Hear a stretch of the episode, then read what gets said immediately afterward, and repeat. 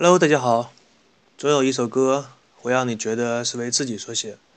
我就是和大家分享歌曲故事的《游戏的影子》。今天这一期，我们来聊一下杰克逊八卦新闻，也是他一生当中最大的负面报道。那是那个被指控性侵儿童的案件。在前几年，筷子兄弟的一个音乐短片当中，有一个镜头。显示他们的童年偶像迈克尔·杰克逊性侵儿童的报道，然后筷子兄弟哭得满脸泪花，非常不能接受这个事实。当年我看到这个画面的时候，个人感受和老男孩的感受是完全相同的。我第一次知道这件事情的时候，是听别人跟我说的，第一反应是不可能，那么好的歌手怎么可能出现性侵儿童呢？但是后来越传越厉害。有鼻子有眼的，好像真就是那么回事似的。那么这个事情究竟是怎么回事呢？我们来回顾一下这个事情。那是发生在一九九三年的夏天，杰克逊被一个叫做乔丹·钱德勒的十三岁男孩和他一位当牙医父亲叫做艾文·钱德勒被指控性侵儿童，然后这个父亲就要求杰克逊支付非常高昂的费用。当然，杰克逊最开始的时候是拒绝了，这种事情谁也不可能一开始就同意。然后，这位钱德勒医生就开始和警察说：“他说，如果我得不到我想要的，那么事情就会越闹越大，我是不会输的，我会得到我想要的一切，而他会身败名裂，杰克逊的事业，他的生涯也就完蛋了。”而这位小男孩的母亲则坚称说，杰克逊当时没有什么不法的行为。杰克逊本人在事后也通过录音说，他唯一的目的就是从自己这里勒索一点钱财。这种事情一旦发生之后，很多人都表示不理解，说如果你真的没有什么不法行为，那你为什么最后会和这家人庭外和解，甚至还支付了那么大的一笔高昂的赔偿费用呢？如果你没有做，你就应该坚持到底。说这种话的人呢，基本上分为两种。第一种是没有被那些复杂、反复、没完没了的调查折磨过，还有一种人就是没有怎么走脑子。接下来会发生一系列的事情，而且当时几乎所有的新闻报道都是没有详细调查过程的报道，有的甚至只是一个标题党的做法。那么今天借着自己这个节目的机会，跟大家说一下，从那个父亲开始跟警察说上文我提到那句话。到杰克逊侵犯说说说他杰克逊侵犯自己孩子，到最后杰克逊庭外和解，交出赔偿金，中间这个过程有多么的繁琐，多么复杂，把杰克逊折磨到什么程度，跟大家来说一下吧。由于杰克逊最开始他拒绝赔偿，所以呢，这个案件被立案，那么通过法定的程序，开始立项调查和搜查。这个时间是一九九三年的八月份，杰克逊的家庭被警察一遍一遍的搜查。根据法律文件显示，杰克逊在他的卧室发现了穿着很少或者是没有穿衣服的年轻男孩的书籍和图片。搜出这样的书刊杂志，那么接下来就是到了询问的过程。又经过一系列的询问，这些书籍被证明是合法购买和拥有的。陪审团决定不起诉杰克逊关于他书籍这一点，因为这些书籍都还没有开封，是完全的一种塑封的状态，而且也有证据证明这些书籍和图片是由歌迷邮寄给杰克逊本人的。通过这一点，我们就可以看出，在这个案件当中，一个小小的证据都要被反反复复的证明，开听证会，然后让陪审团来做出。决定和裁决，所谓官司一打就是旷日持久，指的也就是这些，并且这些书刊杂志还要取出证据来显示杰克逊是不是曾经拿出过这样的书给别人看，因为那个被告者的父亲他拿不出这种证据来证明，所以关于这一点的证据宣布杰克逊是无罪的。大家注意一下啊，这仅仅是几本书刊杂志。就在一九九三年的八月，几乎耗了一个月的时间。那么接下来到了一九九三年的十二月份，杰克逊被要求进行裸体检查，因为根据乔丹·钱德勒他的证词说，杰克逊的私密部位向警察进行了详细的描述。那这个也很好理解，就是说一个人要性侵某人的话，他肯定是裸露身体的。那么你身体的一些隐私部位肯定会被被害人看到，所以被害人对你身体当中私密部位的描述越详细、越正确，就越能从侧面来证明你至少和他有过那种。坦诚相待的状况，就像我们洗澡时的状态。而检查的结果表示，那个小男孩正确描述了杰克逊他患有白癜风症状的臀部，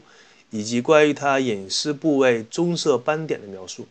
并且在隐秘部位下面还有一颗黑色的斑点，被当时的司法长官、摄影师和区那个区域的检察长所证实。那么案件调查到这里，大家不妨想象一下，就算你是一个清白的人，被一群陌生人对着你的裸体，尤其是你私密的部位，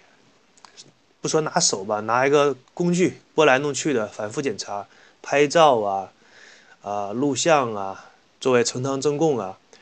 和被害人画的图片反复的做对比，你可以想象一下，那是一个什么样的心情？相信很多数人在洗澡的时候。就算是被人盯着看你一会儿，你都会表现出一种不舒服的状态，会觉得那个人是不是心理变态？而你被一群人或者是几个人围在东中围在中间，像看大熊猫一样给你拍照检查，那是一样什么样的体验？又不是猴是吧？为什么要盯着你看呢？对于我们平头老百姓来说，这都不是一个舒服的体验，更不要说像杰克逊这样的天皇巨星。而事后，他的朋友说，杰克逊一直都没有从裸体检查这一个羞耻的心理阴影当中走出来。经过了这么长的时间，长时间的调查，还没有下一个定论，并且没有提起任何的诉讼。我们现在可以留意一下时间，从八月份一直到十二月份，四个月就这样过去了。这个案件始终还处在一个刚刚开始的阶段。那么官司再这样打下去，一年也是他，两年也是他。基本上说，你就不用做别的事情了。于是，杰克逊在裸体检查之后，他个人就发表了一个很情绪化的公开声明，说自己是清白的。我虽然没有看到这个视频，但是可以想象得出他当时那种失控的状态。四个月反反复复没完没了的调查，想一下都是挺折磨人的。于是，时间到了一九九四年的一月一日，杰克逊与钱德勒用两千两百万美金。庭外和解，一九九四年，两千万美金，大家可以把它当成两亿美金。两亿美金，你就算是一比六乘以六的话，也是十二亿人民币。即使是以现在的物价，躺在床上也足够你挥霍一生的。说一下事后的事情吧，圣巴巴拉。县的陪审团和洛杉矶县的陪审团在1994年5月2日，因为不需要控告杰克逊而宣布解散。这个被告人的律师拉利·菲尔德他说：“没有任何人要买任何人的沉默，这些都是扯淡。没人买沉默的话，你给我解释一下那两千两百万怎么回事？”当年整个案件的过程大致就是这样一个流程。美国呢一直是标榜自己法治、自由、民主。那么他在某些地方做的还是比较到位的。如果有人感兴趣的话，可以去洛杉矶相关的法律网站，查到杰克逊案件当时的那个电子文档，这些都是对外公开的。我大致看了一下，记录还是比较详细，其中时间、地点、记录人以及被告人和他的相关发言，还都是以第一人称记录的，很详实。时间过去了这么久，那么这个事情的真相是什么呢？有一些东西。当时虽然看起来扑朔迷离，但是随着时间的流逝，真相总会浮出水面。过了很多年之后，当年那个十三岁的小男孩乔丹·钱德勒，在一次回答记者采访的时候，他说：“那个时候杰克逊并没有性侵他，只是很正常的身体接触，比如说拥抱啊，互相搭个肩膀，表示一下亲昵什么的。”他之所以现在，当着记者的面儿把这个事实说出来，是因为这些年他一直受到良心的谴责。当年是他父亲要求他这么说的，因为这样的话他家就会迅速的致富，一下变得很有钱。这个事情被记者曝光之后，整个乔丹的家庭遭到的遭受到了你无法想象的那种压力和整个社会上关于道德方面的指责。现在，即使是网上有人说一下某个小鲜肉明星，都会遭到他脑残粉的攻击。你更不要说像迈克尔·杰克逊这样在全球范围内都可以说是天皇级别的巨星，他的粉丝以及那些自我标榜有正义感的群众会做出一些什么样的事情，我们不难想象。像我们了解的很多，像大腕级、重量级的歌手都是迈克尔·杰克逊的粉丝。所以这个影响力有多大，大家就可想而知了。所以这个事情被曝光不久，他的父亲就因为受不了那种压力而选择自杀，他的母亲也选择到一个非常非常偏僻的地方去定居，就恨不得到那种什么鸟不拉屎的地方，不适合人类居住吧，就到那样一个地方来选择度过自己的残生。而这个小男孩他当时也是受不了这种压力，开始大量吸食毒品。整个家庭就可以说破裂了，可以说这也是一个悲剧。以前八十年代有一个歌手叫做迟志强，他以监狱题材写了风靡一时的歌曲，其中有一句歌词我到现在还清楚的记得，是这样唱的：“他说钱呢，你这杀人不见血的刀。活在这个世界上的每一个人都很需要钱。”但是你需要通过什么样的方法和手段去得到它，是值得我们每一个人去思考的。今天的这一期节目也可以说是了结了我个人的一个小小的心结，因为当年我听说杰克逊性侵儿童的时候，作为他的音乐爱好者也是不太能接受这个事实的。今天再次把这些资料整理起来，依然发现我当时的判断是正确的，杰克逊并没有做出那样的事情。那么，在今天这一期节目的最后，为大家献上一首杰克逊他的歌，叫做《Bad》。这个世界上总有一些坏人和坏的事情，当你我遇到这些的时候，要如何处理，会决定你生活的质量。那么，这一期节目就到这里，祝大家笑口常开。